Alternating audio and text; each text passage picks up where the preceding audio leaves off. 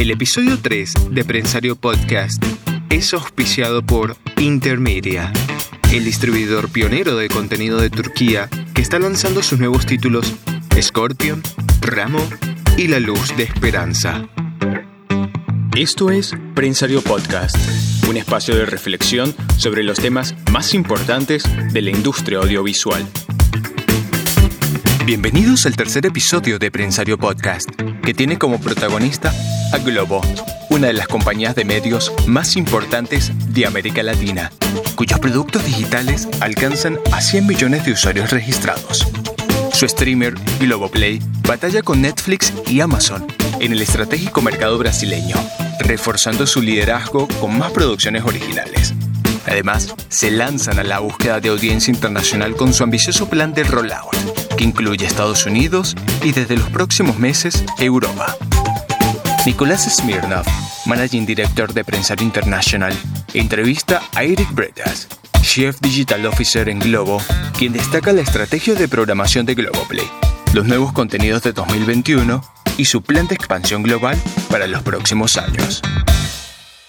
¿Qué tal? Buenos días, buenas tardes. Estamos en un nuevo episodio de Prensario Podcast y aquí tenemos un visitante de lujo que se los paso a presentar. Primero yo soy Nicolás Smirnov, director de Prensario, y hoy tenemos a Eric Bretas, que es Chief Digital Officer del Grupo Globo, que como todos saben es el principal, el tradicional gran broadcaster de Brasil y hoy se ha vuelto en un gran player digital y Eric juega un rol fundamental dentro de ese proceso si bien Globo, Globoplay hoy en día se conoce muchísimo ya en toda América Latina, más allá de Brasil, para los que quieren saber un poco de cero, cuenta cómo está hoy el modelo de negocio SVOD o AVOD de Globo y cómo está evolucionando. Bueno, gracias Nicolás, es un placer estar con vos y gracias a Prensario. Qué lindo que conocen Globoplay en América Latina, para mí es una, una sorpresa. Pensaba que era más conocido en Brasil. Para comenzar, me disculpo si hablo portuñol, si misturo, pero nosotros brasileños hablamos portuñol por toda América Latina y por supuesto en Argentina.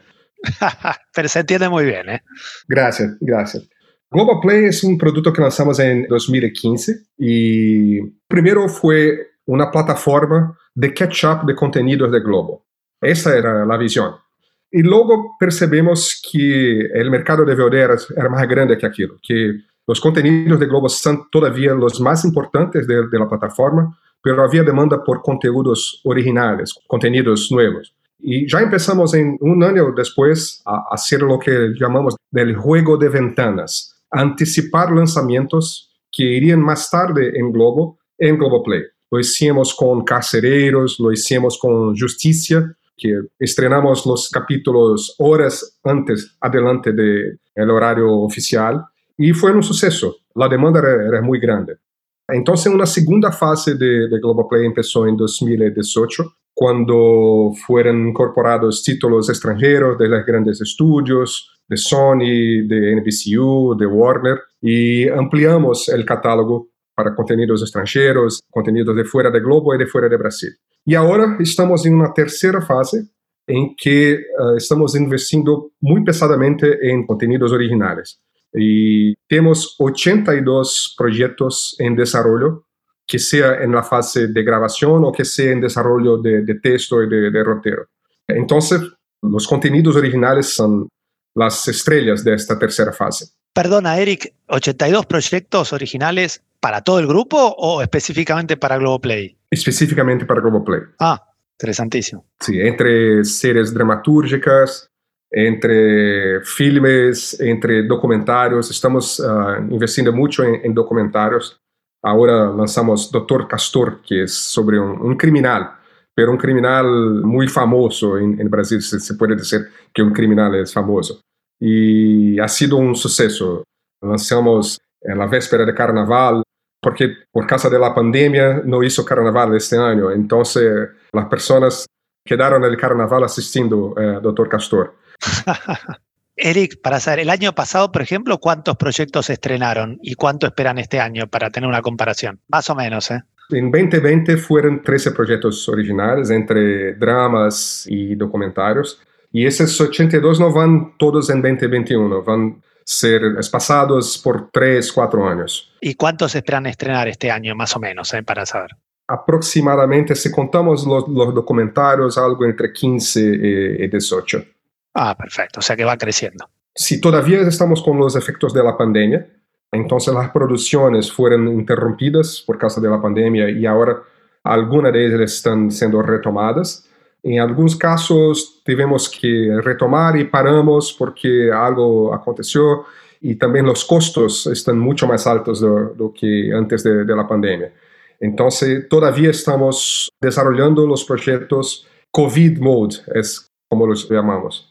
Y Globoplay tiene una parte que el usuario puede acceder gratuitamente con contenidos gratuitos, principalmente los contenidos de TV Globo, el gran canal de broadcast en Brasil. Entonces todo el periodismo, todos los programas de entrevistas, esos son free to view.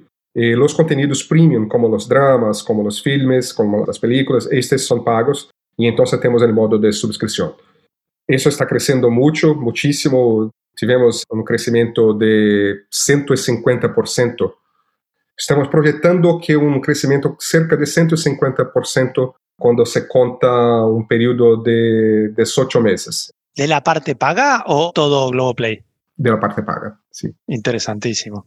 Y si te tuviera que preguntar cómo te logras ubicar tú en la gran disputa que hay hoy entre Netflix, Amazon, Disney Plus, que viene, sé que ustedes son hub de ellos, pero ¿cómo sientes que te puedes ubicar? Por un lado, como hub, como agregador, y después como player independiente competidor. ¿Cómo juegas con esa, digamos, balanza que permanentemente se desestabiliza?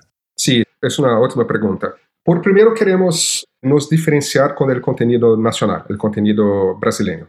Si intentamos competir con un catálogo con los contenidos US-based, no es una buena estrategia, porque players como Netflix, como Disney, estarán siempre más bien posicionados para acceder a los mercados americanos y producir contenido US-based. Entonces, lo que nos diferencia es el contenido brasileño. Globo es el más grande productor de contenido en Brasil, es el más grande productor de contenido en el hemisferio sur.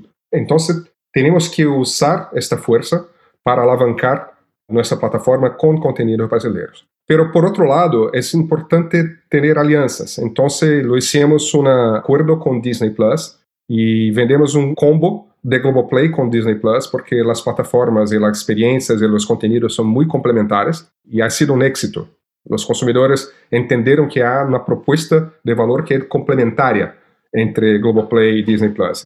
¿Qué puedes decir de esa respuesta? O sea, me dices, ha sido un éxito, pero ¿cómo lo mides tú que ha sido un éxito? Porque la verdad que es interesantísimo. Eso es una tendencia nueva. Son pocos los que han hecho. De hecho, nosotros en nuestros informes lo describimos como algo que viene en este año, que es, es vanguardia, ¿no? Que sería lo que se llama bundles en inglés, que sería o hacer paquetes combinando productos de distintos OTTs, o como tú dices, hacer un pack. Tú en el pack que dices, unes todo Globoplay con todo Disney Plus, o solo partes? Esa primera pregunta. Y la segunda, ¿cómo mides ese éxito?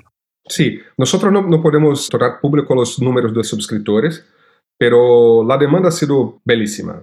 Disney Plus tuvo un lanzamiento muy fuerte en Brasil, tienen otros parceros también, tener Mercado Libre, pero la demanda por el, el paquete, el combo de Globoplay con Disney Plus todavía es grande. Estamos ya casi tres meses después del lanzamiento y está siendo muy demandado todavía. Y a cada lanzamiento que tenemos, sea de Globoplay o sea de Disney Plus, hay una nueva huela de, de, demanda. Y está cierto, yo creo que es una tendencia, porque algunas veces que el consumidor se queda un poquito distraído con tantas ofertas, tantas posibilidades, y ya no se recuerda de dónde suscribió un servicio, de dónde suscribió otro, a veces que suscriben por la App Store, a veces que suscriben directamente en una plataforma D2C. Entonces, cuando alguien tenta hacer la vida del consumidor más fácil, ofreciendo algo como un paquete en que concentran las suscripciones, esto es algo que tiene una resonancia muy positiva con el consumidor. Y también los descuentos. Lo que hicimos con Disney fue ofrecer un descuento sobre el precio total de las dos suscripciones separadas. Y eso trae más valor para el suscriptor, porque es un descuento, y trae más valor para nosotros, porque mesmo si la margen es menor, el suscriptor tiende a, a se quedar más tiempo con esta suscripción. Entonces el lifetime value va a aumentar. Como se dice en inglés, el tiempo total que el suscriptor tiende a ficar con nosotros es más grande, más largo. Antes de seguir conversando con Eric Bretas, te invitamos a ingresar a www.intermedia.tv, donde podrás encontrar el lanzamiento de la nueva generación de dramas turcos, como Respeto, Vida Interrumpida o Desnuda. ¿Cómo ves a futuro esa tendencia que te consultaba de de golpe hacer paquetes, pero no por toda la oferta, sino solo por partes? Por decir algo, para que se entienda, ¿no? Una línea solo los Globoplay Originals y del otro lado solo Star Wars, por decir algo de, Disney Plus. ¿Le ves futuro algo así o piensas que todavía es temprano para pensar si puede funcionar algo así o no? Nicolás, yo creo que una oferta como esta tiene un desafío de la comunicación. No es simple comunicar que tiene un servicio y que hay un tier de, de suscripciones, pero este tier de suscripciones va a limitar a parte de los contenidos o, o entonces que habrá una, una, limitación por datos que pueden ser consumidas. Cuando se insere la ecuación algo que limita el acceso del consumidor, eso puede ser un poco más complicado. Puede ser complicado de comunicar y puede causar una frustración, porque el suscriptor que no entiende cuando contrata el servicio, cuando se depara con esta limitación, puede se quedar insatisfecho y entonces cancelar el, servicio. Eso es algo que intentamos evitar y intentamos mantener la comunicación más simple que posible. Ah, perfecto.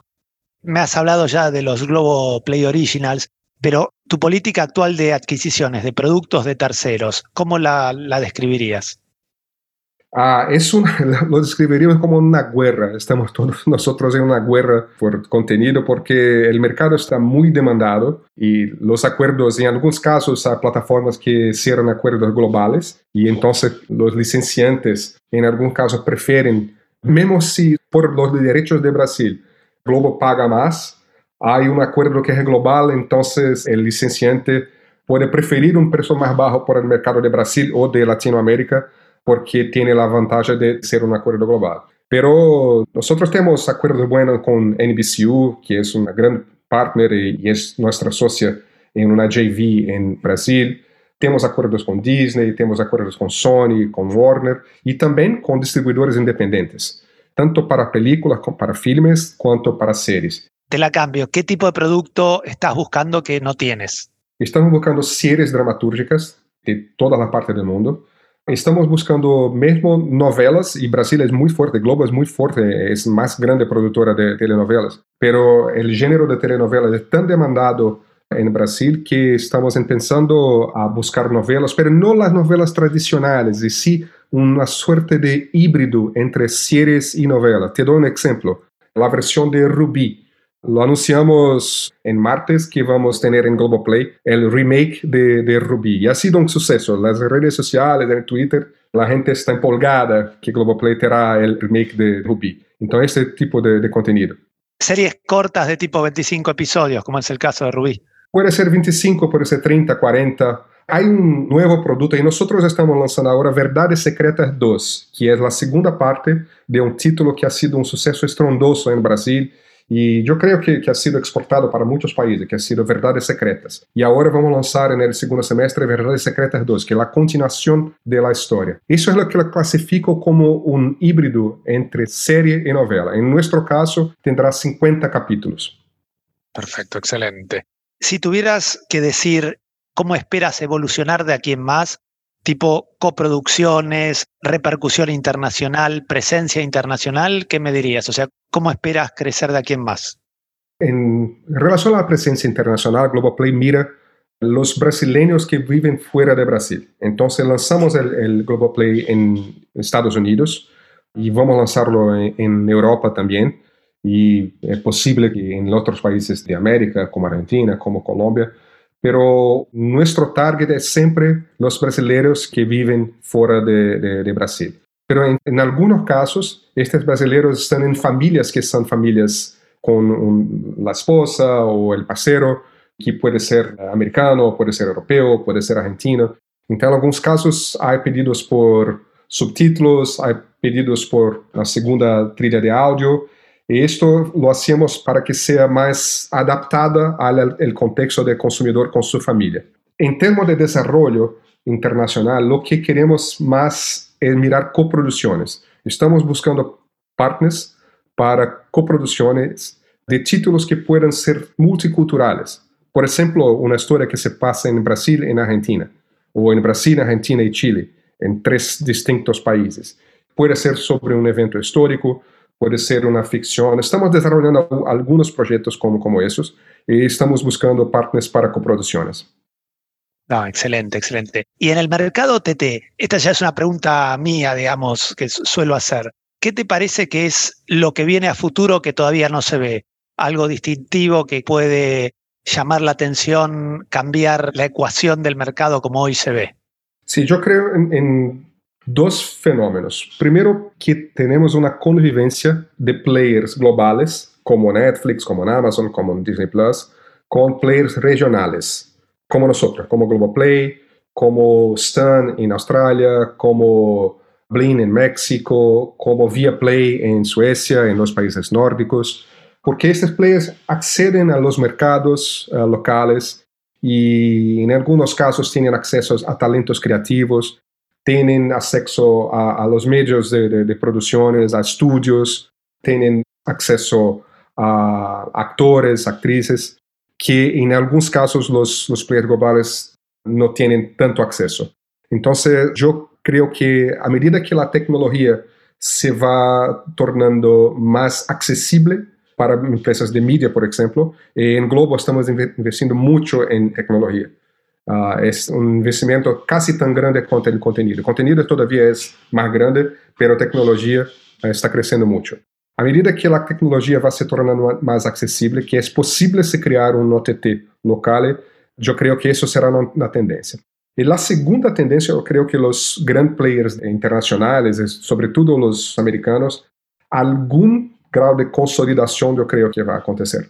Porque é muito difícil para o consumidor que tenham 10, 12, 15 diferentes servicios de OTT en el mercado y un contenido diferente en cada servicio. Yo creo que en el largo plazo, cuando tienes 15 diferentes servicios, los servicios menos demandados será más difícil para ellos sobrevivir con los grandes. Entonces, eh, especialmente en esa parte de bajo de la tabla, como lo decimos, yo creo que habrá algún tipo de consolidación. Perfecto. ¿Sientes que se está volviendo un poco a los primeros tiempos de la televisión de TV Pago? donde se lanzaban las señales, era una gran novedad y había sobreoferta y entonces las mismas estrategias corren o no? Sí, es una buena comparación, pero con una diferencia, que en la TV paga tenían las operadoras, las telcos, haciendo la intermediación. Entonces las operadoras podrían hacer paquetes muy creativos, podrían dar descuentos, el, el rol de los operadores era muy importante. Y ahora no tiene ese intermediario. Ahora todos accesan al consumidor directamente. Entonces, es claro que hay mucha gente tentando hacer el papel de agregador. Tiene los sistemas operacionales, tienen Google con Android, tiene, Apple con los sistemas de, de, Apple TV, tienen mismo ahora los fabricantes de TV como Samsung, que tiene también un, un agregador, a gente que tenta hacer la agregación. Pero es muy fácil para que contrates un servicio de OTT, que entres en una página de web, de la internet, ponga tu tarjeta de crédito y suscriba directamente. Esto prácticamente todos tienen esta opción. Esa es la gran diferencia. Para el consumidor, al mismo tiempo que, que consumidor tiene mucha libertad, pero esto puede ser un poco estresante, porque hay tanta libertad y hay tantas posibilidades que se esquece de dónde suscribió, se esquece que está pagando por algo que ya no consume, y yo creo que habrá una tendencia de consolidación. Perfecto. Bueno, Eric, la verdad que generalmente los 20 minutos tardan en llegar y contigo volaron de una forma que me sorprende, así que fue interesantísimo. No sé si quieres dar alguna reflexión final, decir algo para cerrar. No, yo, yo creo decir solo que como estamos aquí para un público eh, grande de Argentina, que lo admiramos mucho los filmes argentinos, que estamos también buscando traer filmes argentinos para nuestra plataforma. Excelente. Bueno, Eric, te agradezco muchísimo. Bueno, despedimos a la audiencia. Espero que hayan disfrutado como disfruté yo. Y bueno, esperaremos seguir escuchando muchas buenas noticias del Grupo Globo y de Globo Play en particular. Muchísimas gracias. Gracias, Nicolás. Gracias y, y gracias a todo el equipo de Prensario. Gracias por acompañarnos en este episodio de Prensario Podcast. Y recuerda que puedes escucharnos en www.prensario.net, Spotify, Google Podcast, Apple Podcast o en la plataforma que sueles escuchar. Síguenos para enterarte de los próximos episodios.